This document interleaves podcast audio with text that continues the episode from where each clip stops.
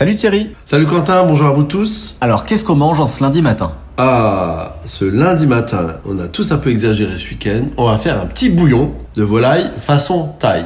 Alors, si vous voulez vous amuser, vous achetez quelques euh, ailerons de poulet et vous mettez une casserole avec beaucoup d'eau, beaucoup de légumes, carottes, poireaux, céleri, oignons, un ou deux clous de girofle et vous faites cuire ça 5-6 heures. Vous pouvez faire ça la veille.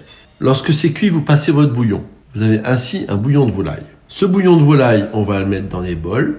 On met des petits morceaux de blanc de poulet qu'on a émincé et qu'on a cuit dans le bouillon. On met euh, du soja frais, de la coriandre fraîche, de la citronnelle, des petits pois et des carottes que vous avez coupées en rondelles, que vous avez également cuit dans votre bouillon. Un petit bouillon de volaille façon taille.